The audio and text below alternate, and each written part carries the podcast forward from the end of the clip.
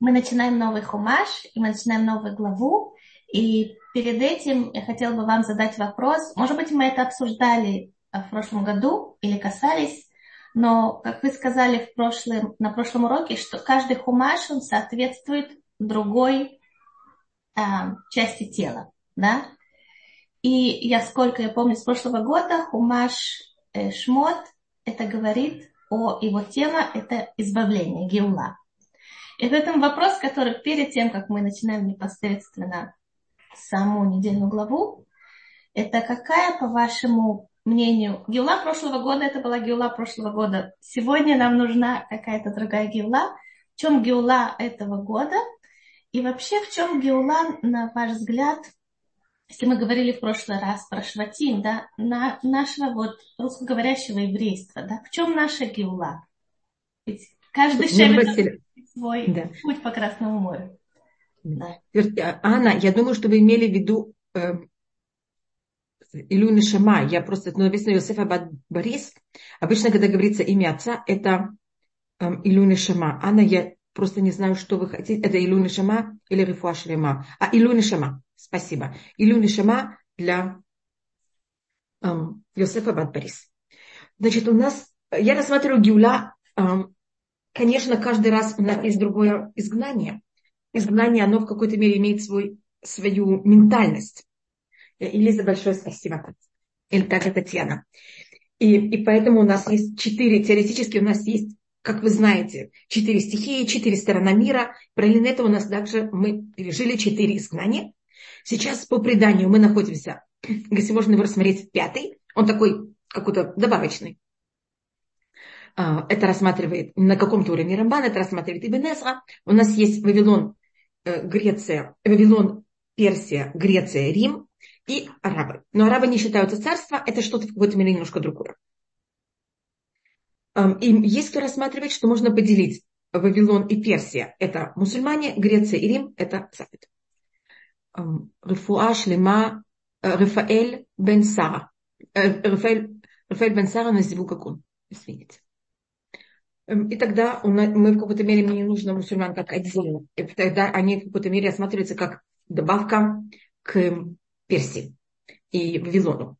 Э, Рифуа Шлема Эма Бат. Э, очень глобально это рассматривает Магараль. Когда мы говорим о избавлении, изгнании, я сейчас буду говорить просто о глобальном избавлении, изгнании, глобальное избавление.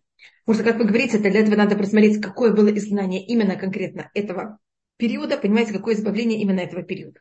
Но очень глобально, что надо всегда, и почему-то сколько изгнаний у нас не было, а, повторяется эта же тема, и особенно в наше последнее изгнание, я имею в виду последнее римское изгнание, это, может быть, я уже показывала, это рассматривает Магаль, он рассматривает корень слова Гааль, э, слово изгнание и слово избавление.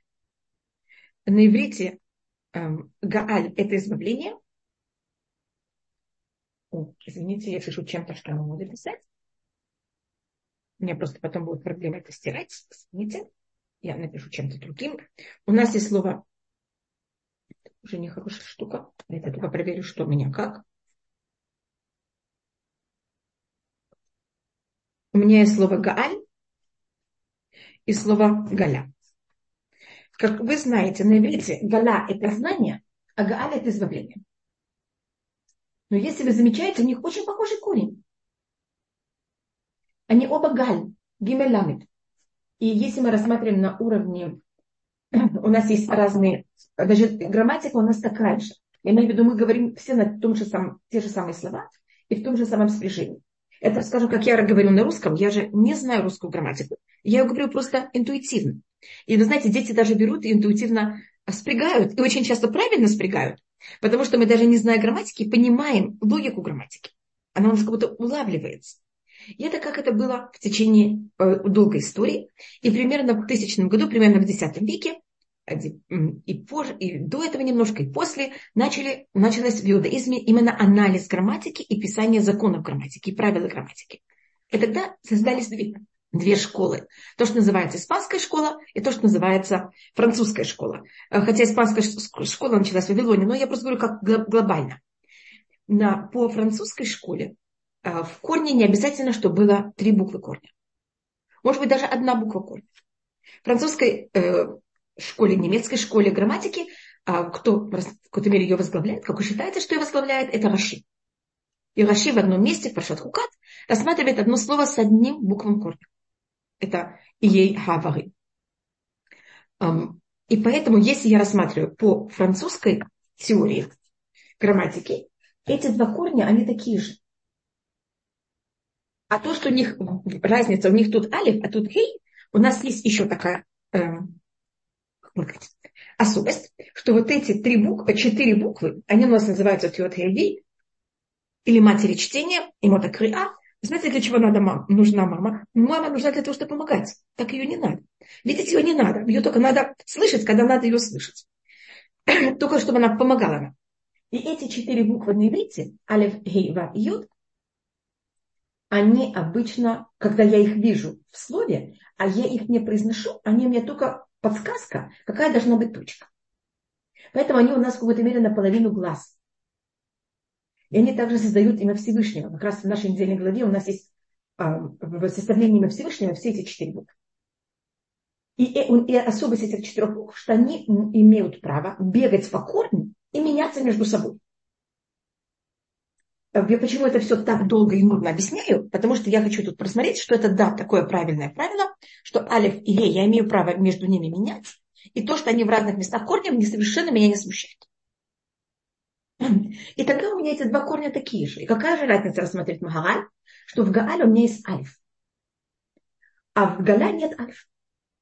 И какая особость алифа? Алиф – символика единства. Избавление – это когда мы едины. Изгнание – когда мы точно такие же, но у нас нет единства. И рассматривать Магааль, что если вы находитесь у себя дома, и вы не ощущаете себя единой с вашей семьей, это ужасно. Вам лучше быть на улице, чем быть в таком доме. И поэтому Всевышний нас выгнал из Израиля. Израиль это наш дом. И тогда, когда на улице мы вдруг встречаем еще одного еврея, он наш самый большой друг. Что мы кого-то поняли и оценивали каждого еврея. Что у нас было это объединение с каждым евреем. А, и пока мы, у нас нет этого объединения, а, все равно, где мы находимся, мы будем в Израиле, мы будем в диаспоре, мы не, это не избавление. Это как рассматривает Магааль. И как вы знаете, знание евреев из Израиля, нашего римского знания, оно было за счет вот этой ненависти и противоположности единства, которое было внутри еврейского народа.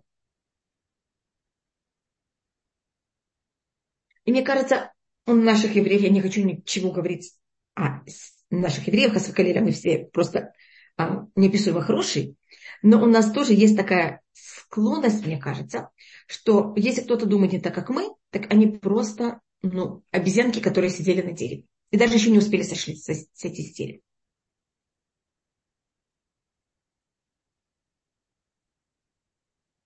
И это то, что а, мы рассматриваем. Даже у нас есть несколько понятий, что такое избавление. По Магаралю избавление – это вот это понятие объединения еврейского народа. По Рамбану Рабимше Нахман – это когда мы объединяемся с Всевышним, и мы доходим до уровня, который был у наших праотцов, как это рассматривается и это цель в какой-то мере нашей книги, этим наша книга заканчивается, что во время, во время когда было дарование Торы, было, мы видели вот этот огонь, полыхающий на горе Синай. Это понятие нашей связи с Всевышним. И это было просто для нас не только как теоретически, это было, мы просто ощущали это. И наша, потом мы строим мешка, это уже постоянное понятие нашей связи с Всевышним, это переносный храм, это наше общее, как можно сказать, проживание наше с Всевышним. И наша, наша книга заканчивается, э, это 40 глава, 38 посок, так как облако Всевышнего на мешкане днем, и огонь э, ночью на нем, на глазах всего дома Израиля, вместе всех местах, где они переезжают. Вот это постоянное ощущение и связь с Всевышним, это в какой-то мере наше избавление. И поэтому э, Рамбан называет нашу книгу Сефара Галут Вагиуля. Книга изгнания и избавления. И есть, конечно, еще другие стороны понятия, что такое знание, что такое избавление. Понимаете, параллельно каждому знанию есть другое понятие, что такое избавление. Это что у нас прекращается связь с Всевышним, это то, что мы прекращаем отношения один с другим, для того, чтобы достичь такого уровня единства, о котором вы говорите, да, э, ну так, земными глазами нужно обладать большим душевным здоровьем, да. История российского еврейства и вообще она, скажем так, не способствовала э, становлению большого душевного здоровья и благоденствия и так далее. Как мы можем в течение одного поколения да, прыгнуть, сделать такой скачок и достичь такого внутреннего баланса, гармонии с тем, чтобы э, осуществить вот это единство с теми, кто рядом с нами? Есть э, две возможности. Как вы говорите, есть вот это понятие э, баланса такого душевного, а есть такая, может быть, я говорила об этом, это я прочитала о том, что в Marines, это американские такие самые особые отряд, военные отряды, им же очень важно, они же делают очень опасные вещи, которые просто э, на волоске, э, их жизнь висит на волоске, это проблема жизни и смерти, им надо быть неописуемым, ощущать это единство, один за всех и все за одного, а то они просто не смогут исполнить то, что им надо. И всегда в этой группе оказывается какие-то два, которые просто не могут видеть один другого. Ну просто не могут. И они, конечно, мешают всей группе. И вы знаете, что делают с ними? Их обычно берут как пара и шлют в самое опасное место. Когда, мне кажется, в таком месте дойти до душевного баланса просто невозможно. И они обычно оттуда возвращаются как самые большие друзья. Значит, нам Всевышний может нам дать, конечно, вот это не абсолютно такой хороший баланс и, и время. Рефуашлема Давид Бентамара. Но вы знаете, что если мы будем ждать, пока у нас такая вещь произойдет, может это достаточно долго. И обычно а, мы находим это, и мы можем в это время, когда нам очень хорошо, начать заниматься совершенно другими вещами. А вот когда нас прижимают к стенке, у нас нет выхода. Что Всевышний, у него есть цель, до чего еврейский народ должен дойти. А у нас есть вариант дойти до этого по нашему желанию и спокойно совершенно. Если мы это не делаем, значит, есть у нас какие-то даты, которые считаются финишными. А я их не знаю. Я не могу их высказать вам, а то бы я была бы очень рада вам сказать. Когда мы доходим до периода финиша, а мы не готовы, тогда Всевышний вынимает из кармана, если можно так сказать, не то, что у него Хасафалиля есть карман, а то, что произошло во время Хамана. Он нам берет и ставит Хамана. И у нас тогда нет выхода. И мы исполняем то, что надо. Только, конечно, желательно это делать, чтобы не, не, чтобы не надо было этого гамана над нашей головой, но почему-то человечество, если нам дают задание, и нам говорят, до какой даты это сделать, обычно мы просыпаемся ночь перед этим и решаем, что вот сейчас ночью не спать, только это все взять и закончить. А то время, которое нам дано, мы почему-то обычно, не все, конечно, но какая-то часть тратит на что-то другое. Это такая, это надо принять, это какая-то такая человеческая слабость. И на другом уровне это рассматривается, что Всевышний хочет, чтобы мы дали очень хороший запах. И мы такие, паху, мы такие пахучие. Мы просто неописуемые пахучие, это даже символика, как торет, пахучие растения. Но вы знаете, что обычно почти все пахучие растения, если мы хотим, чтобы они дали, и ощущали, мы, чтобы могли ощущать их не запах, их надо потереть. Так стоит давать запах перед тем, как его, без того, что надо было его тереть ступки потолочь. Ну, обычно, понимаете, я просто говорю, что желательно, и что надо стараться быть, и не ждать.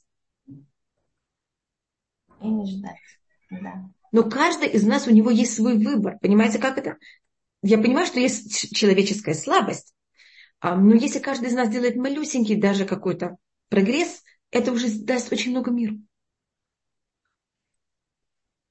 И прогресс, он должен быть в мышлении, да, не, не, не именно пойти там начать э, дружить со всеми, а просто внутри, внутри дать слово это... Я...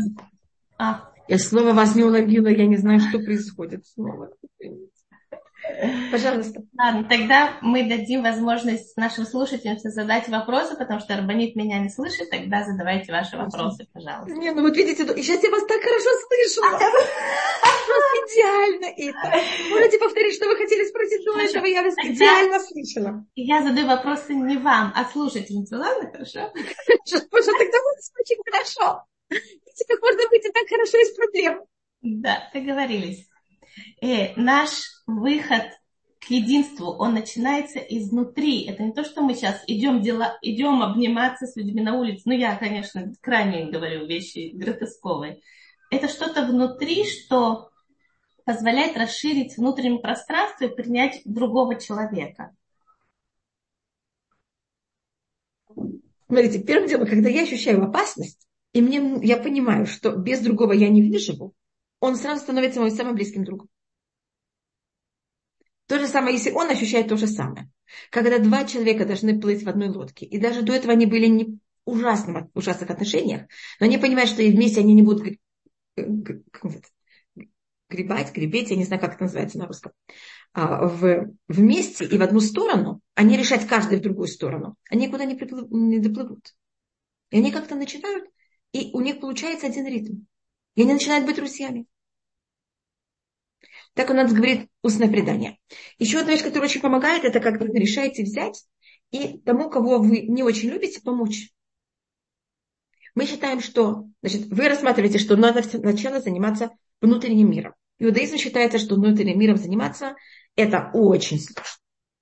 И у нас внутренний мир, который как будто бы просто, ну это же я, он для нас самый скрытый, самый сложный. И это тоже рассматривается в Рахинух. Адам не в аль Человек задействован своими поступками. Тому, кому я буду помогать и заниматься, и думать о нем, почему-то в конечно он становится моим другом. Поэтому мы, понимаете, как занимаемся более наружными, а наружные вещи, грести, спасибо большое.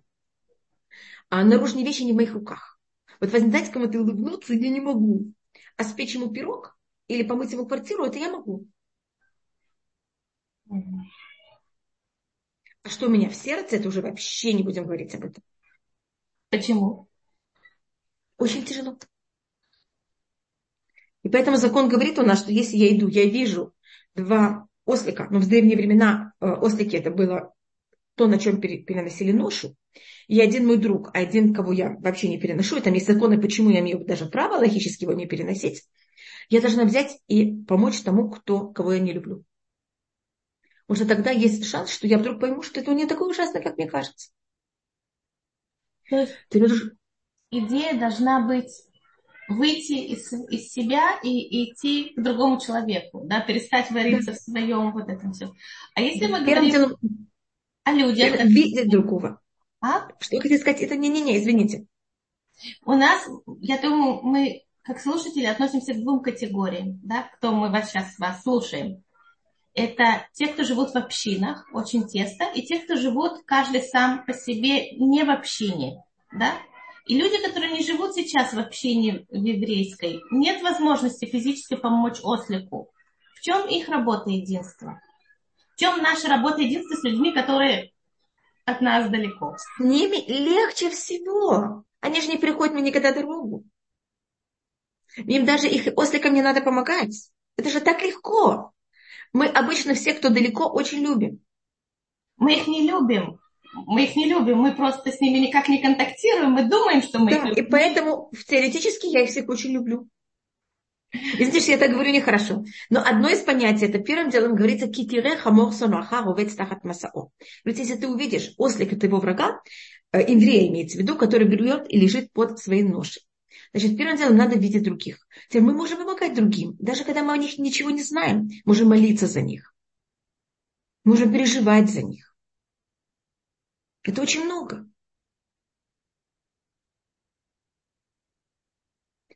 Ощущать с ними связь. Но первым делом мы должны, значит, человек должен немножко выйти из себя и видеть другого. Когда я только занята собой, я никого не вижу, я никого не знаю. Поэтому говорится, когда ты увидишь ослика твоего врага. Значит, прежде надо его увидеть. Надо видеть, что есть еще другие люди вокруг меня.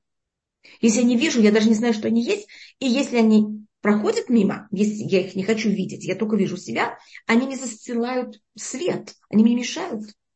Я не вижу их, я вижу их силуэты, которые мне мешают. Увидеть другого – это непростая вещь, это увидеть его страдания, и видеть все его проблемы, и видеть, почему он так себя ведет, увидеть его. Видите, у меня тут вопрос, пожалуйста, прошу вашего совета. Каждый день читаю псалмы, чтобы встретить мужчину для создания семьи. Так прилетело, какими словами правильно просить Всевышнего. Просите Всевышнего вашими словами, что Всевышний дал вам подходящую пару. Э, Рабанит Хава, можно вопрос про то, что мы сейчас обсуждали по поводу, э, э, а, вот мы сейчас одну сторону рассмотрели, как помогать или как участвовать, вот видеть другого человека. А если встать на сторону того, кто принимает помощь, как здесь вести себя? И... Да. Очень, очень, да, Галит очень правильная сторона, только я немножко только отвечу. Мы любим тех, кого мы вкладываем. Да, есть такое мнение, так рассматривает Мехтав Мильяу. Также мы что-то... Э, значит, тут спрашивают, тоже молиться за человека, который что-то плохое тебе сделал. Это считается очень важная вещь. И, конечно, вы должны сначала, это поможет вам простить этому человеку. Это мы учим от Авраама. А Всевышний говорит Авимелеху, хотя Авимелех забрал у Авраама Сару, вел себя этично совершенно неправильно. Даже если Сара была сестра э, Авраама, он не имел никакого права ее забрать без согласия Авраама. И тогда говорит Всевышний, Авраам за тебя будет молиться. Поэтому у нас считается, что это очень правильно молиться. Это считается величайший уровень, когда человек в состоянии молиться за того, кто сделал, делает им нехорошо. Не о, о, можно тогда здесь, подождите, подождите. Да. Сейчас, в наше время, мы что, должны за Хамас молиться? Нет, ни в коем случае. Мы говорим о, о евреях, и мы говорим тогда, да, когда... Да, примере просто... это был про нееврея. Да, но там этот нееврей, он не был, он не был таким ужасным. И кроме того, это было до дарвания Тура. И он не сделал то, такие ужасные вещи, как Хамас.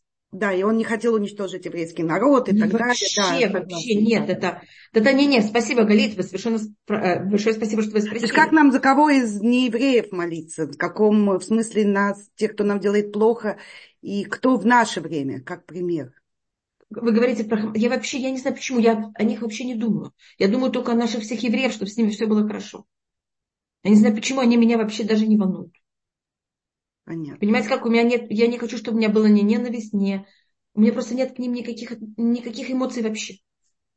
Я говорю о себе, может быть, я не права. Угу. А, у нас говорится про... И еще одно место, где говорится а, про то, что а, надо молиться, это рассказывается про Раби Ира, что у него были очень плохие соседи, которые делали ему уйма неприятностей. И настолько, что по закону можно было молиться, чтобы они сгинули. А его жена Буя, она молилась о том, чтобы они исправились. И, и когда надо было просить дождь, сначала когда он и его жена молились, облака сначала становились над ней, а потом только над ним. И его тогда спросили его друзья, э, ученики, почему это так? Почему твоя жена как будто бы над ней начинаются облака, а не над тобой? И он это сказал, потому что она молится, чтобы эти нехорошие соседи исправились, а я нет. Значит, у каждого человека есть свой духовный уровень. Хотя Раби Мейр понимал это, но если это должно быть все искренне. Поэтому а... это правильно и правильно молиться первым делом, что этот человек исправился. А есть да, русский получает, что не разговаривают, а только читают русский. Совет, русский язык можно подучить не в разговоре, а только, конечно, Татьяна, вы правы. И у меня был период, когда я читала русскую литературу, и это мне как-то сохранило мой, э, понимаете, как запас слов и правильный э, оборот слов. А сейчас у меня нет никакого времени. Если уже есть время, я читаю только на иврите, и поэтому мой русский, конечно, страдает. Вы совершенно правы. Извините, Рефуа Шлема Яков Бен Люба то есть которые борются с Торой и с религией, люди можно молиться, что вернули чат, да. И надо молиться за этих людей, Вера, чтобы все евреи, Безрат Ашем, сделали чува. Всевышний, Он нас всех очень любит, и Он ждет, чтобы мы все исправились. Я, э, Хафецкая это рассматривает, что когда есть, когда придет Машех, когда без Раташем весь еврейский народ исправится. Вы знаете, когда поезд трогается, уже никто не может взять и в него войти. Можно, может быть, в последнюю минуту как-то вбежать в него. И поэтому поезд все время не трогается. Всевышний все время ждет, что все, и самый последний еврей к нему успел прибежать.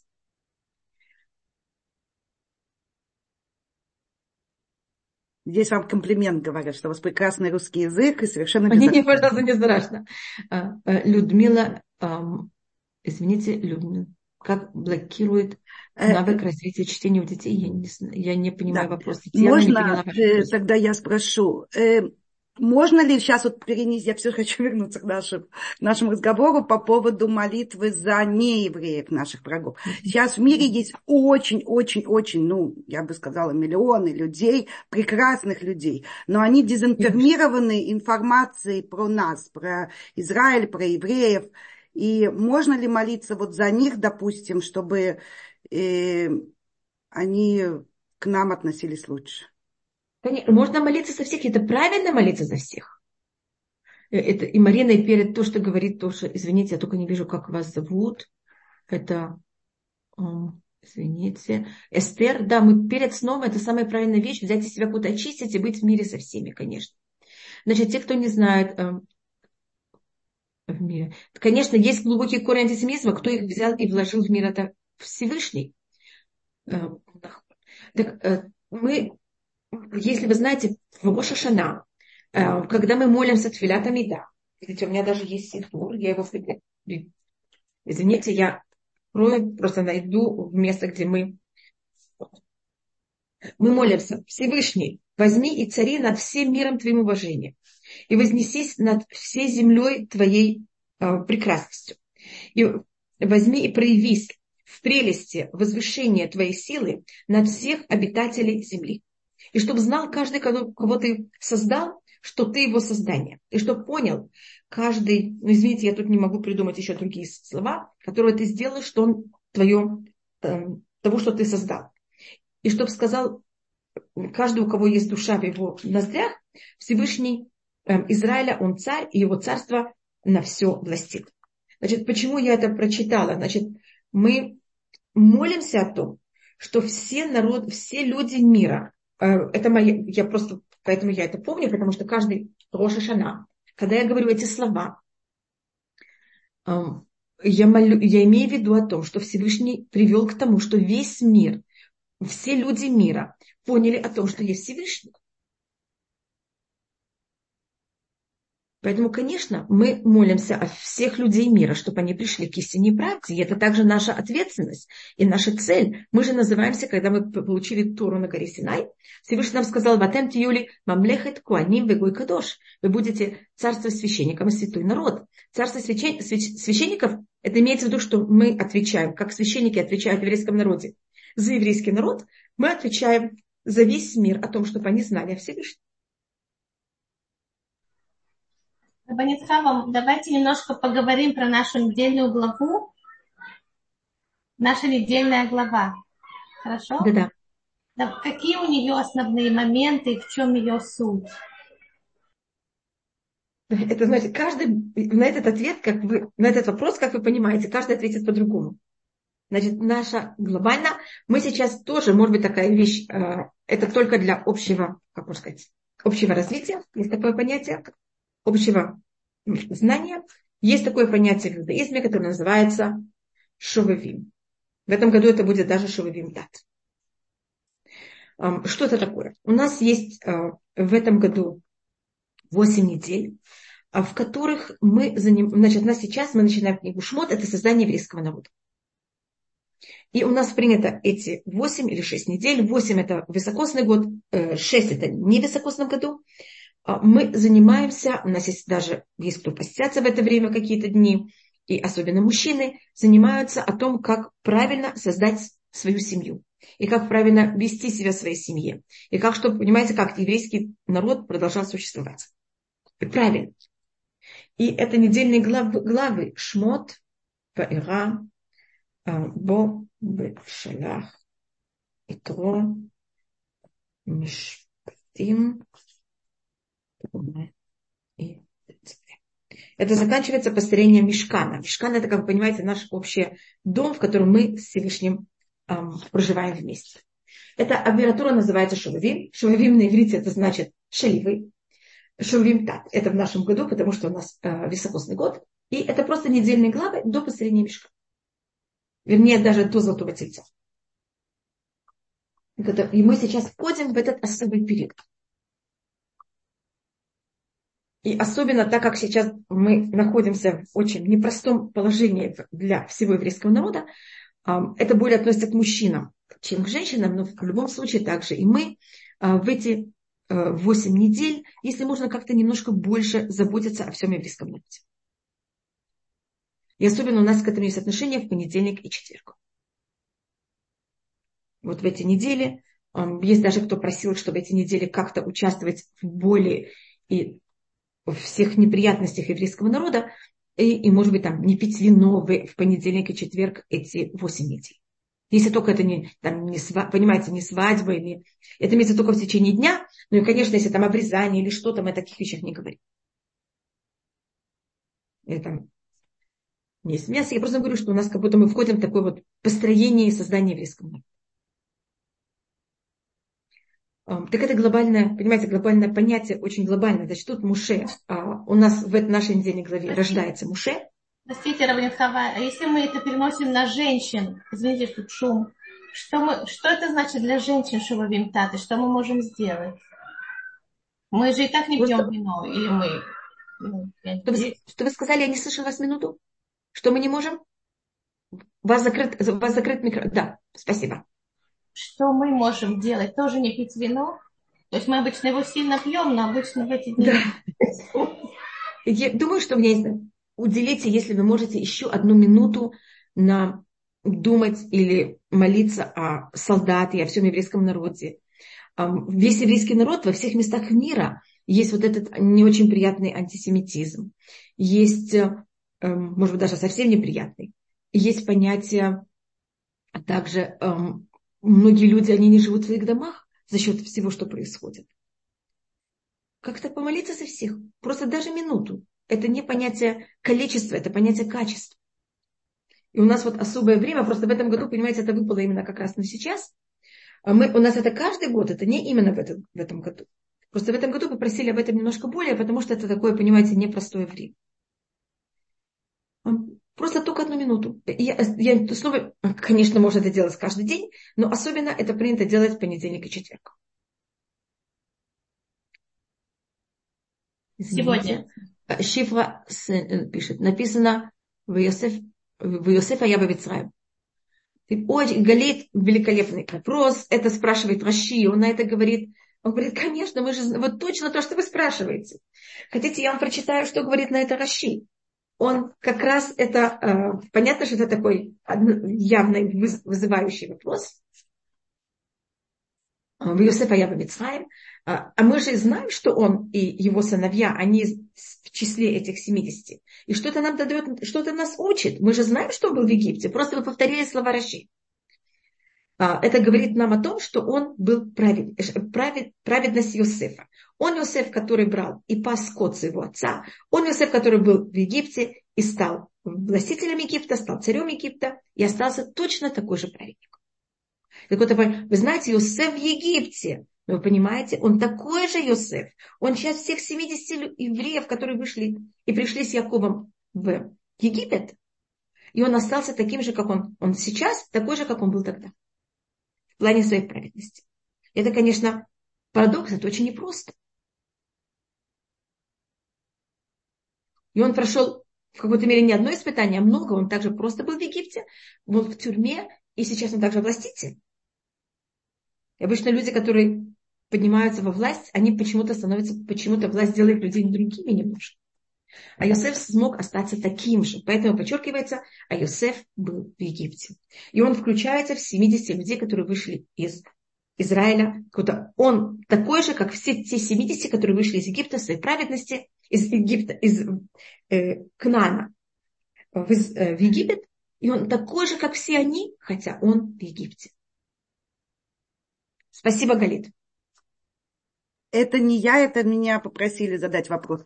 Э, я хочу извиниться перед нашими слушателями, но сейчас отключен чат, потому что очень мешает э, слушателям, которые слушают наш урок запись. Я беру и все читаю, я извиняюсь. Да. И поэтому очень-очень нас просят, чтобы была какая-то связующая, какая-то да, чертовка, да, да.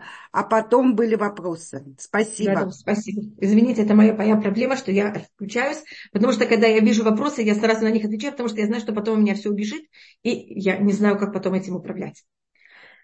Так, может быть, Галит, вы как-то не будете мне это все показывать, будете прятать, а невозможно, невозможно. Я Извините.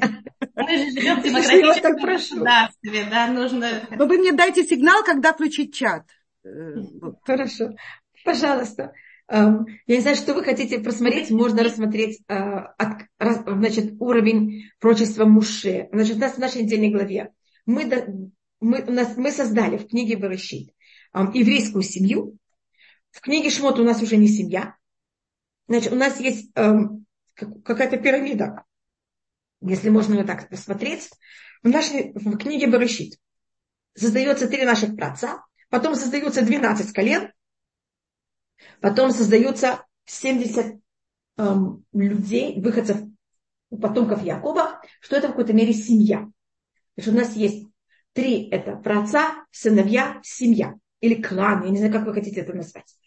В нашей недельной главе создается народ. Мы уже становимся не просто семья, а мы народ, который э, призывает к вере Всевышнего. И как народ у нас должен быть, должна быть религия и у нас как будто уже на совсем на другом уровне, а, и у нас тогда в нашей недельной главе мы переходим на новый уровень, и у нас уже есть вождь, которого зовут Уше, и он у нас также рождается в нашей недельной главе, доходит до уровня разговора с, Всевышнего, с Всевышним и получает а, свою миссию идти избавить еврейский народ из Египта. Так это то, что в какой-то мере мы переходим. Я просто пробую просмотреть разницу между книгой Барышит и книгой Шмот. Барышит, как мы говорили, это глава, это какая-то основа, это начало. А книга Шмот – это уже как эта вещь берет и выходит на исполнение. Есть теория, это голова, есть уже, когда это воплощается, это руки. А есть, когда мы уже доходим до того, что мы это воплощаем до конца полностью, что это ноги, но это у нас уже будет, когда мы возьмем и войдем в Израиль. И когда приблизимся к Израилю. А э, э, пяти, как сказать, хумашмот это, это руки? Что это? Да. Руки. Это руки. А если мы говорим 70, почему не 80? Ведь 8 символизирует миаля тева, над да. природой. Тогда было бы логично, что еврейский народ, его единица была 80 на 70. Но мы Э, это понятие, когда мы сходим в Египет, мы начинаем изгнание. Изгнание мы начинаем наравне как раз с теми, кто находится во всем мире. И мы сейчас становимся в какой-то мере народ среди всех народов. Теперь, если мы число 8, мы и они не могут никак контактировать. Но это так и есть. Да, поэтому мы должны быть 70. Именно как 70 народов мира. Поэтому так важно, что относительно мы не можем сойти в Египет, пока нас нет это, этого числа 70. Что если мы меньше, чем все народы мира, так нас народы мира могут, просто понимаете, мы растворимся. Поэтому нас нужно именно, чтобы мы были в этом мире, в какой-то мере в изгнании, на раб, и у нас хотя бы был бы один человек параллелен каждому из народов мира. Теперь 8 – это обычное число уже очень высокое. Смотрите, также у Торы есть именно 70 уровней. Шевим по ним летуа. 70 эм, сторон у Торы. Не 80, а 70. Мы говорим все время об этом мире. И Тура, мир был создан на уровне... Истакель Бурай, Тура Альма. Всевышний посмотрел в Тору и сотворил мир. Поэтому есть параллель между физическим нашим миром вместе с Шаббатом, конечно. Шесть – это когда мы это без шаббата, это без духовности. А семь – это этот наш физический мир с шаббатом, и правильно этого у нас также есть то. То есть если мы хотим влиять на мир, мы должны быть как мир. Мы не можем быть над миром, если мы хотим да. влиять на мир. И поэтому мы не мы... можем, тогда, тогда мы, мы берем и отрываемся от этого мира. То есть мы, тем, мы получаем влияние на этого мира, это неизбежно, но мы одновременно можем влиять на него, если мы с ним вместе не, да. И наша цель влиять на этот мир. Тогда возникает вопрос, если это две руки, простите, что я, а какая, что, что в хумаш шмот, правая рука, что левая, или что символизирует то, что Значит, Первое начало книги – это наша недельная глава, это левая рука. Это наша, это, я показываю на правую, говорю левая, извините. Это наш, наше порабощение в Египте.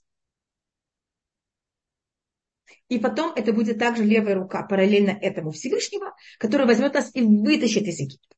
Поэтому, когда мы выходим из Египта, есть эти казни, и Всевышний говорит, моя рука будет в Египте. Я вас выведу распростертой рукой. У нас слева это символика наказания. Но тут есть какая-то такая амбивалентность. Есть левая рука, значит, Всевышний, когда он наказывает Египет, это левая рука, но эта же рука, она спасение для еврейского народа. А спасение символизируется правой рукой. У нас левое это наказание, э, а правое это, наоборот, спасение. И 10, и правое... 10 пальцев или это не связано? Да, да, конечно, и 10 пальцев. Поэтому у нас, так как эти казни, они были наказание Египту и спасение Израиля, поэтому казни было 10. Угу. И, скажем, когда были вши, там говорится «Эцвей Луким», палец Всевышний. Поэтому мы сразу видим, что это, это не только, что я придумываю, что это 10, потому что это параллельно 10 пальцев. Даже в одной из казней упоминается слово «палец».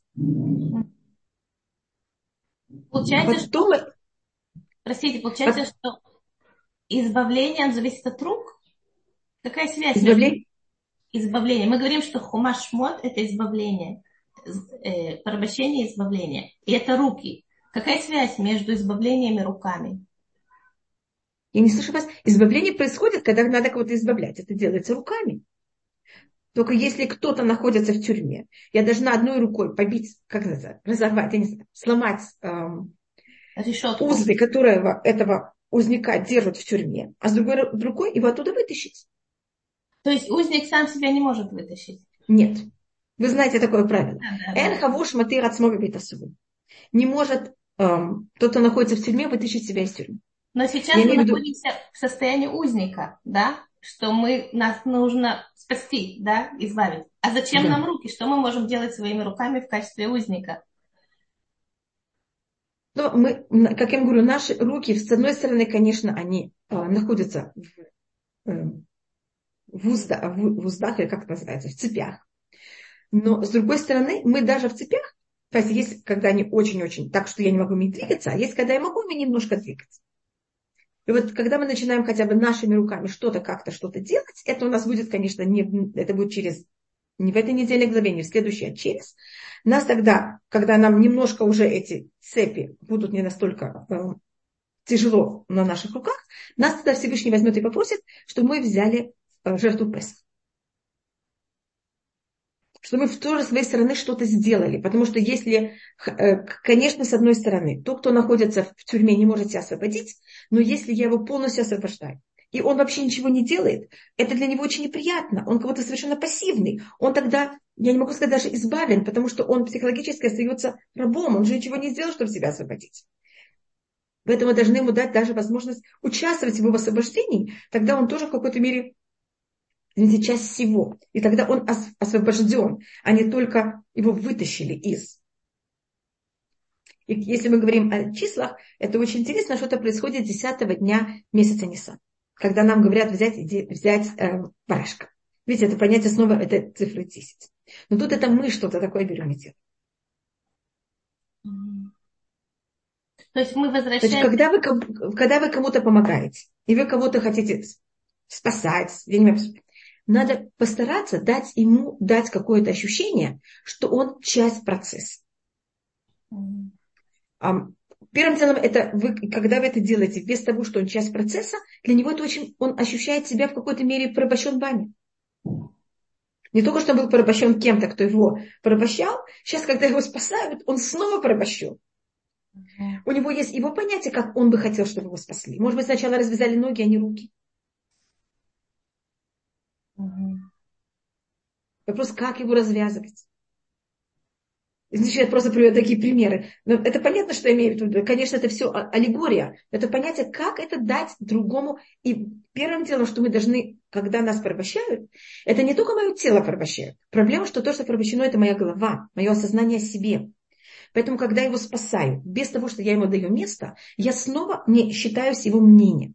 Я тоже его, поэтому я сказала, что я тоже его порабощаю. Поэтому надо дать ему себя. Себя имея в виду его самого. И считаться им, и чтобы он был часть процесса освобождения, тогда он по-настоящему будет освобожден. А то он из одного рабства переходит в другое, потому что он, он не, ни в каком момент не начал себя осознавать.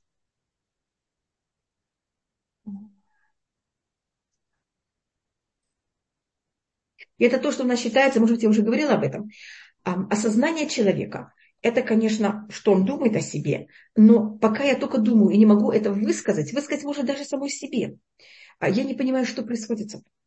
Потому что часто мы, пока мы этого не выговариваем, мы не понимаем, что это. И поэтому обычно в тоталитарных странах то, что запрещено, это правословие. Я действительно... И понятие это право слова. И считается же то, что было в Египте, это что Египет, фараон не давал нам право слова. То, что было в рабстве, говорит устное предание, ну это, конечно, очень такое высокое понятие, это был разговор. Когда мы вышли из Египта, то, что раскрылось, это разговор. Но вот держали рот закрытым. Вы знаете, когда хотят кого-то поработить, что ему закрывают по-настоящему? Рот. Не руки, а рот. Да, это то же самое, что было в Советском Союзе. То есть во многих э, понятиях мы формально мы вышли, мы уехали из России, или даже люди, которые живут в России, формально уже нет Советского Союза, но голова или мышление, или понятие, я не говорю о молодом поколении, может быть, они другие, но наше поколение еще, да, мы во многом еще находимся. И в чем тогда наш разговор должен быть? В чем мы должны по-другому говорить. Я просто показываю. Если видите слово фараон, мне кажется, я показывала, это пера, это злой род. Вы можете видеть фараон, конечно, в очень многих вариантах, и рассматривать какая-то символика. Тут я просто показываю вот это понятие рта. И поэтому, как вы видите, тоже мушек, у него проблема с ртом. Он п. Когда мы выходим из Египта, мы поем. У нас раскрывается ротик. А потом мы получаем Тору. И вы знаете, что младенец, когда он в утробе матери, у него закрыт рот. Поэтому он никто. Он абсолютно питается только кем-то.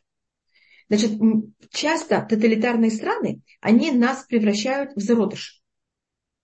И быть зародышем очень легко.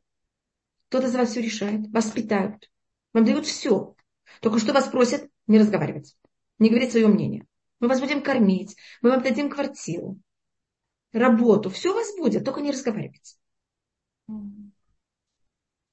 И когда мы выходим из Египта, мы как будто как младенец, который вышел из этого утробы этой ужасного Египта, который нам давал работу, нас, конечно, порабощал, давал нам ну, какое-то понятие еды, понимаете, у нас э, а, он давал нам вот эту всю оболочку, где существовать, конечно, в ужасных условиях, но вы знаете, как-то это кажется, вы не даже утром думаете, что будет с вами.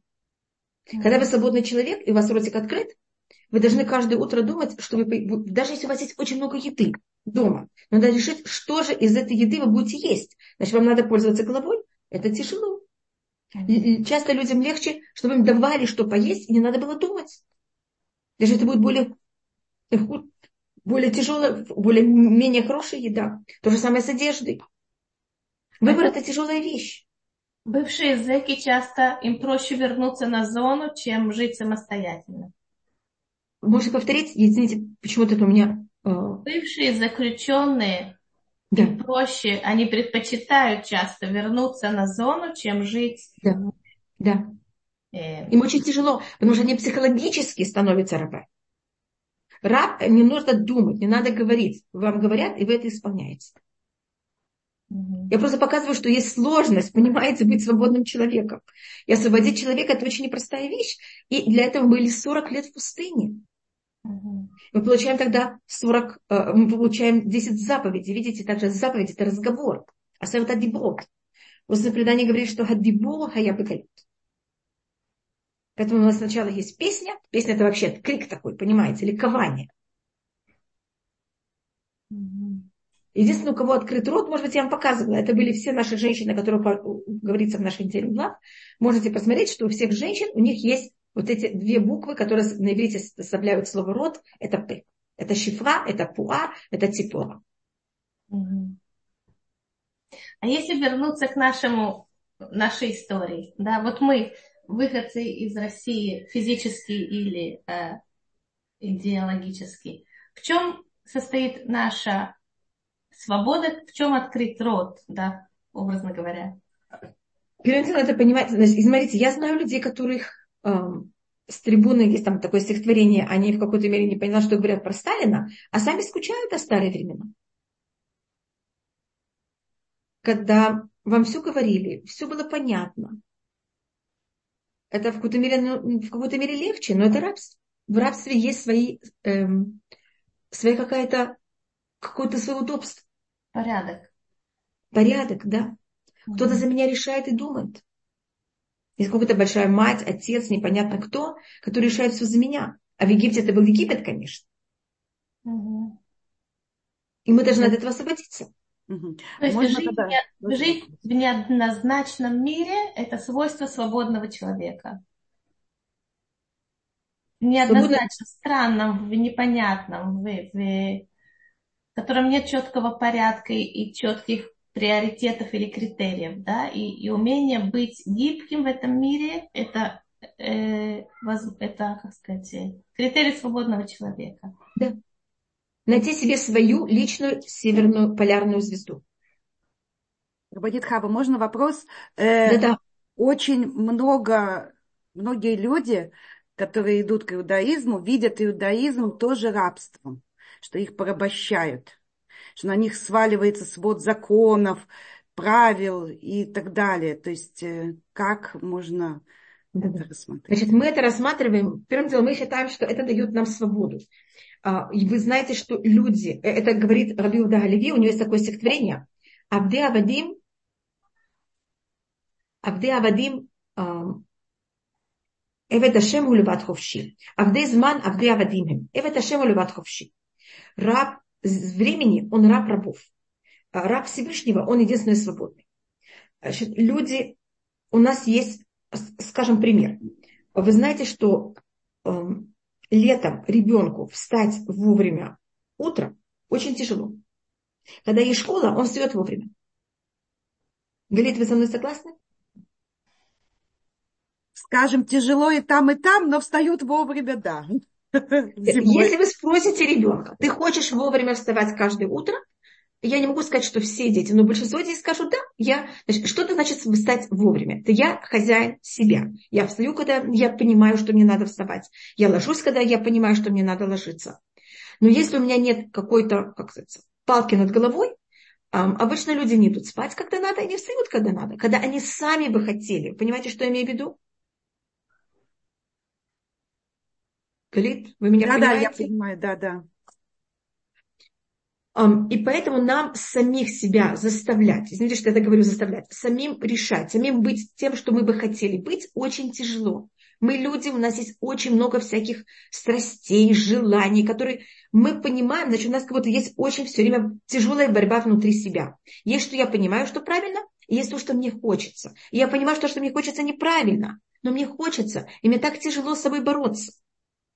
И поэтому я сказала, что нам нужно нашу полярную звезду. Если у человека нет этой полярной звезды, которая ему показывает, куда идти, он никуда не дойдет. Это известно в психологии, что дети, которые пережили um, очень тяжелые как сказать, отношения в семье, когда к ним очень плохо относились, и даже там, издевались очень тяжело, если они, э, это им намного легче встать потом на ноги и быть нормальными людьми, здоровыми психологически людьми, тем люд, дети, которым к ним вообще никак не относились. Им не давали никакие грани.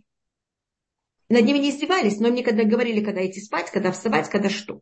Их оставляли просто самих, понимаете, как это? На иврите это называется азнаха. Я не знаю, как это называется на русском. А потому что такие дети не научились, э, у них как будто нет полярной звезды, они понимают вообще, как себя вести, куда идти. Поэтому то, что делает нам иудаизм, он нам помогает, то, что мы сами понимаем, что правильно, брать и вести себя правильно. А без этого мы просто рабы времени. Что значит рабы времени? У нас а, есть так много... Время – это вот символика всех желаний, страстей, которые они все время меняются. То, что очень правильно... То, что очень правильно в один момент, совершенно неправильно в другой момент. И это то, что Биуда Леви называет время. Раб времени, он раб рабов, он раб всего, мнения общества, мнения каждого из кого то есть. Э, всех своих желаний внутри себя. Ему очень тяжело жить. А когда человек, он раб Всевышнего, он этим свободен, он освобождается от вот этих всех своих, от мнения всей среды и от мнения, в какой-то мере, э, всех своих страстей, которые внутри него. И тогда это дает ему какую-то возможность быть свободным. Вы знаете, что есть такое, это называется эм, экзамен маршмаллоу. Я не знаю, вы слышали об этом. А, и это рассмотрели, пробовали понять, кто будет самый успешный. Мы же все хотим быть успешными. Наша цель быть успешна во всем. Мне кажется, каждый человек это стремится к этому. И проверили, что дает человеку возможность и прогноз, насколько он будет успешен. И это взяли и сделали такой экзамен. В Америке там рассматривали разные параграфы, разные стороны. И один из вещей, которые они заметили, то то, что предсказывало больше всего, насколько ребенок будет успешен, это насколько он мог себя взять и сдержать, и там не съесть свою, это, свою какую-то конфетку, маршмаллоу, в течение 20 минут, потому что ему обещали, что если он ее не съест, он получит еще одну конфету. И вот иудаизм, он нас воспитывает, как уметь себя сдерживать. Не уничтожать себе страсти. Ни в коем случае уметь их сдерживать. Если я хочу, я поела мясное, я хочу есть молочное, я должна ждать. Я должна сдерживаться. И этим, это то, что называется на русском, мне кажется, сила воли. И иудаизм помогает человеку воспитать в себе силу воли с самого маленького возраста. И этим он становится свободный, потому что у него есть сила воли. А когда человек, у него нет силы воли, он, он, он, он вообще никто. Поэтому я рассматриваю иудаизм как наоборот, то, что дает мне полную свободу. Поэтому я, у меня есть сила воли, я не знаю, у меня она есть, я стараюсь, чтобы она меня была. Я имею в виду, иудаизм пробует нам дать эту возможность, чтобы у нас была сила воли, что мы могли ей, и тогда мы решаем своей силой воли, кем и что мы хотим быть. И мы можем это выдержать. А если нет силы воли, мы ничего не можем. Мы рабы, мы сломанные люди. Я хочу одно и не могу. Не могу себя заставить.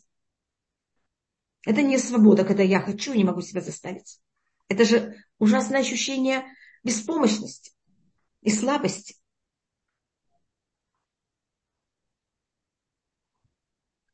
Просто я могу сказать, как я вижу иудаизм, как, понимаете, как это, я вам просто передаю то, что я эм, ощущаю. И то, что говорит, как я вам говорю, Раби Удагалеви, Авдей Зман, Авдей Авадимин. Рабы времени, они рабы рабов. Эвет Ашем Улеват Хувчи. Раб Всевышнего, он единственный свободный. Вау, спасибо. Меня тут спрашивает Галит, почему не названы имена Амрама и Юхевет. Юхевет вообще не названа в нашей недельной главе. Она, ее имя прозвучит и Амрама только в следующей. В нашей она только рассматривается по преданию как шифра и как э, повитуха, по-моему, на русском это называется. И одно из объяснений, почему тут нет их имен, а, на, на простом уровне. 70 уровней, а все. Это потому что, а, как вы знаете, тогда а, выискивали детей и их кидали в воду. Поэтому, когда Амрам, вы знаете, что Амрам развелся своей женой, чтобы не было детей, и он тогда не хотел, чтобы вообще никто, никого не кидали в воду, тогда его дочь Мирьям ему сказала, папочка, ты еще хуже, чем фараон, потому что фараон не хочет только мальчиков, а так как ты разводишься с мамой, не будет ни мальчиков, ни девочек. Надо, понимаете, думать о цели, а не думать только, что и как это на самом коротком эм, отрезке времени. И тогда Амрам с Юхевет еще раз поженились. Но, конечно, так как это было очень опасно, чтобы египтяне знали, что они поженились, они это сделали инкогнито. Поэтому нет их имен. Говорится, и пошел человек из дома Леви, и женился на дочери Леви. Понимаете, это все сделано скрыто. И вот эта символика, что это было сделано скрыто, нет их имен. И еще одно объяснение, но это совсем на другом уровне, это что Муше должен был это рассматривать Магаль, что Муше должен был родиться в этом поколении однозначно. Кто будет его родители, это менее важно. Есть случаи, когда я именно потомок моего отца. И я была создана в этом мире именно потому, что моему отцу должен, должен был быть потомок. А есть случаи, когда должен был создан, быть создан этот человек. А кто будет его родитель, это зависит, насколько этот, человек, этот родитель будет достоин иметь именно этого ребенка. Это понятно, как это? Это идея мораля. Поэтому говорю, что в нашей отдельной главе нет имени Амрама и Юхевет, потом подчеркнуть, что Муше должен был быть создан и родиться в этом поколении. Его родители второстепенные. Я не знаю, какое вы хотите объяснение, я только дала тут а, просто два варианта, хотя, как вы понимаете, есть еще 68.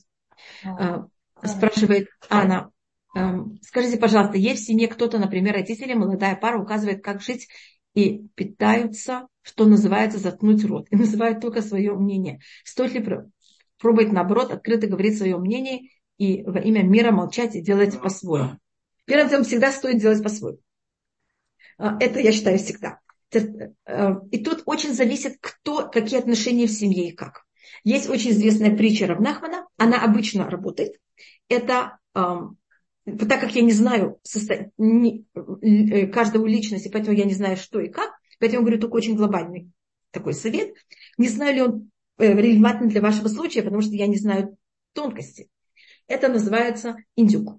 Индюк это значит, э, там есть такая притча, как сын царя превратился в индюка, решил, что он индюк более точно, эм, взял, разделся, пошел, опустился под стол, ел руками и ртом крошки с пола, и, конечно, отец был в ужасе. И тогда пришел. Кто-то сказал, я тебя спас, я как-то вылечу твоего сына. Разделся, сел под стол и начал с ним тоже есть эти крошки точно так же. А потом он сказал через какое-то время, ты знаешь, хотя мы индюки, мы можем даже как индюки брать и быть в одежде. Индюки бывают одеваются тоже. Хорошо, они взяли и оделись, и так начали. Значит, вот этот человек оделся, и тогда, вы знаете, сын царя тоже оделся. И они также продолжали быть под столом. Он сказал, вы знаете, ты знаешь, хотя мы индюки, мы можем даже сидеть за столом и сидеть за столом и есть. И они взяли и перешли оба на стуле. Потом они даже начали есть ложкой и вилкой, но они остались индюками. Значит, часто, если мы начинаем с людьми спорить, доказывать им, что это неправильно, я индюки, это никак не помогает. Если мы говорим, вы знаете, мы тоже индюки, мы с вами согласны, это немножко более поможет, но это непростой путь. Тут есть также такая символическая вещь, э, почему Рабнахман выбрал именно индюка, потому что на иврите Индия называется Ходу. А Ходу это те же самые буквы, как Иуди. Значит, мы евреи, но в каких-то моментах мы решаем, что мы индюки, вместо того, чтобы быть нормальными людьми евреями. И сидим под столом и ведем себя совершенно не э, подобно, как вести себя потомкам царя, кто мы и по-настоящему. Поэтому я стараюсь обычно с людьми вести себя как индюк. Это значит, вы правы. Вы, конечно, это только так. Но вы знаете, даже если вы считаете, что вы такие, можно в некоторых ситуациях даже индюкам так себя вести. Но так как я не знаю все вокруг, я не знаю именно что и как посоветовать. Я говорю глобально. Э, вести себя надо, как вы считаете. Выступать против и воевать. Обычно война приводит к тому, что каждый еще более уверена в, свою, как в свое мнение, начинается трение, и каждый пробует доказать другому, что он другой не прав, а он прав. И когда другой даже понимает, что он не прав, и так как он спорил с другим, ему очень тяжело признаться в своей в том, что он был неправ, и это еще приводит к каким-то преградой для того, чтобы исправиться. Потому что если я исправлюсь, мне скажут, ты видишь, я тебя вчера говорила. А людям это очень неприятно. Поэтому вчера говорить не стоит. Доброе утро. Напомню о себе, что с вами будет время сегодня после 12. Да, без Раташим. Большое спасибо, пожалуйста.